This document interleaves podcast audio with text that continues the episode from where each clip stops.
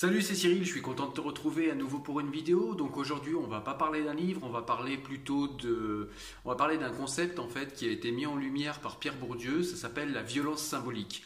Voilà, donc je trouve que c'est un concept qui est assez intéressant et puis qui est assez important à connaître quand on veut parler un petit peu de sociologie ou quand on veut comprendre un petit peu les rapports de force dans une société. Donc je me proposais aujourd'hui d'essayer de, d'expliquer un petit peu simplement ce qu'est la violence symbolique et comment elle se matérialise dans notre vie quotidienne. Allez, c'est parti.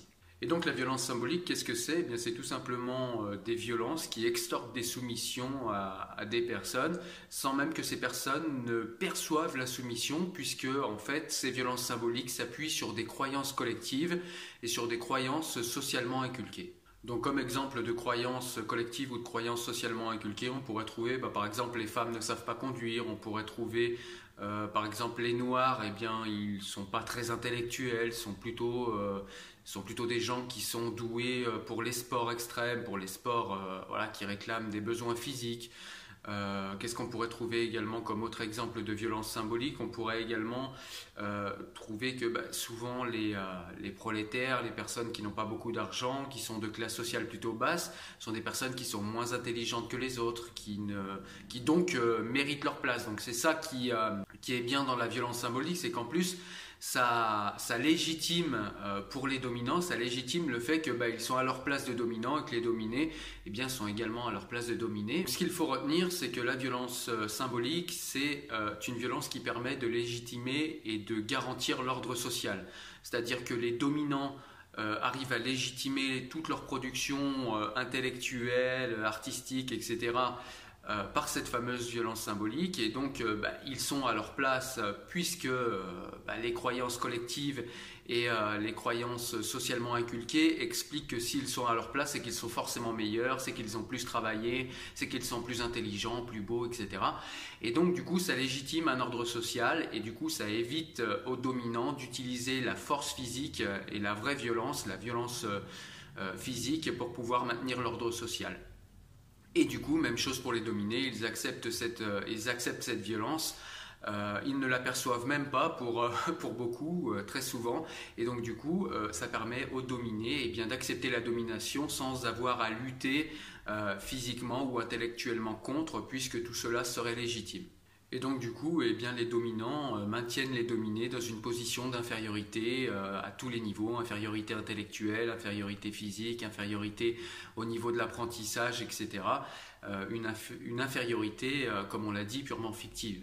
Bourdieu va même jusqu'à dire que les dominants sont des êtres qui perçoivent et que les dominés sont des êtres perçus. Et donc du coup, eh bien, comme par enchantement, eh bien, l'ordre social apparaît et pour les dominants et pour les dominés comme quelque chose de clairement naturel, qu'il n'y a plus à discuter et qui est, euh, vous savez, cette fameuse méritocratie. Voilà. Donc chacun est à sa place, à la place qu'il mérite. Euh, voilà, on va vous prendre un contre-exemple, euh, on va vous le brandir chez les dominés pour vous montrer qu'un dominé peut devenir dominant, sachant que ça n'arrive pratiquement jamais et que c'est simplement un exemple, enfin un contre-exemple euh, qui vient appuyer une règle en place. Donc c'est à ça que sert la violence symbolique, c'est tout simplement à légitimer et à rendre naturel un ordre social qui est pourtant socialement construit. Et donc dans la société, dans la conduite d'une société, eh bien, euh, la violence symbolique permet aux dominants tout simplement euh, de faire accepter leurs avis, leurs arguments comme des arguments objectifs, comme les arguments. Il n'y a pas à en discuter. Hein. Quand la classe dominante donne des arguments, bah, ce sont les arguments, ce sont pas, voilà, ce sont les arguments empiriques.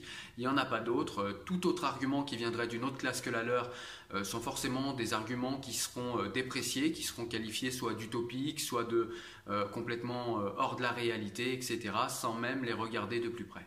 Et donc malheureusement, eh ces croyances collectives que nous imposent les, dominants euh, ont tendance à faire en sorte eh bien, que les dominés n'ont même plus d'autres grilles de lecture que celles des dominants pour pouvoir analyser la réalité et analyser les problèmes qu'ils rencontrent eux-mêmes dans vie, dans leur vie de tous les jours. Voilà, donc il ne faut pas voir la violence symbolique comme quelque chose qui serait euh, de l'ordre du complot ou de la manipulation, euh, voilà, quelque chose, une manipulation à grande échelle. C'est plus compliqué que ça. En fait, la violence symbolique, c'est simplement des croyances des croyances collectives qui sont acceptées et par les dominés et par les dominants. Et ces croyances collectives permettent de justifier l'ordre social. Et donc la violence symbolique, c'est quelque chose qui sert à cacher les, rapports de force en fait qui sous-tendent les différentes classes sociales, les différents rapports sociaux entre les classes sociales.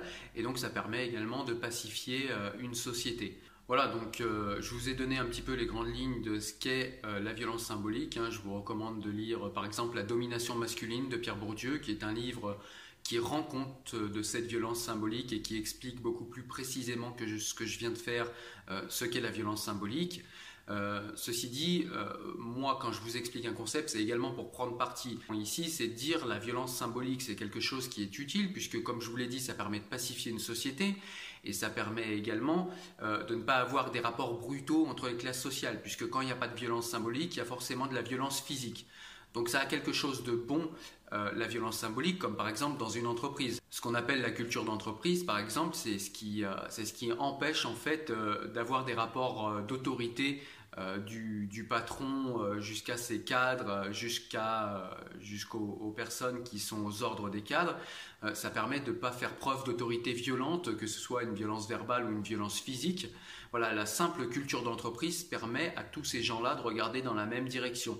Là, la violence symbolique, ce serait plutôt ça, ce serait la culture d'entreprise. Donc c'est ce qui permet à tous ces gens d'avancer tous dans le même sens et dans la même direction, sans avoir enfin en ayant une hiérarchie, mais sans imposer cette hiérarchie par la force physique. Je vous donne cet exemple-là de l'entreprise pour que vous compreniez un petit peu quelle peut être l'utilité positive de la violence symbolique. Et donc du coup, il ne faut pas être dupe non plus des rapports de force qu'il y a entre les classes sociales dominantes et les classes sociales dominées.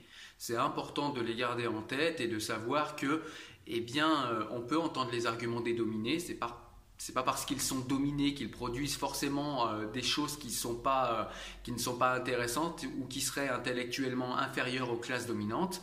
Et puis également, on peut également regarder les productions des dominants parce qu'ils n'ont pas forcément toujours tort, mais quand on prend en compte euh, leur production intellectuelle, il ne faut pas être dupe de leurs intérêts euh, qu'ils cherchent à défendre, pas forcément de manière consciente, hein, mais parce qu'ils adhèrent aux croyances collectives qui légitiment l'ordre actuel de la société. Et puis il ne faut pas être dupe également de la violence qu'il y a et puis des rapports de force qu'il y a avec les euh, classes les plus dominées. Voilà, donc la violence symbolique, c'est un concept qui a été euh, mis en lumière et développé par euh, Pierre Bourdieu dans les années 70. Donc, euh, comme je vous l'ai recommandé tout à l'heure, il faut lire La domination masculine hein, pour vraiment rentrer au cœur de ce concept et puis vraiment le comprendre. Voilà, écoute, j'espère que tu as aimé la vidéo. En tout cas, moi, comme je te l'avais dit en début d'année, eh bien, on va faire de plus en plus de vidéos comme ça où on va essayer de vulgariser quelques concepts que je pense importants pour comprendre et appréhender la réalité telle qu'elle est aujourd'hui. si aimes du coup euh, eh bien, ce format vidéo, n'hésite pas à me le dire en commentaire, comme ça j'en ferai plus souvent. Euh, si tu n'aimes pas, n'hésite pas à me le dire également, comme ça j'en ferai de moins en moins. En tout cas, euh, comme d'habitude, n'hésite pas à aller me voir sur le site hein, pour avoir des recommandations livresques. N'hésite pas à t'abonner à la chaîne si c'est toujours pas fait.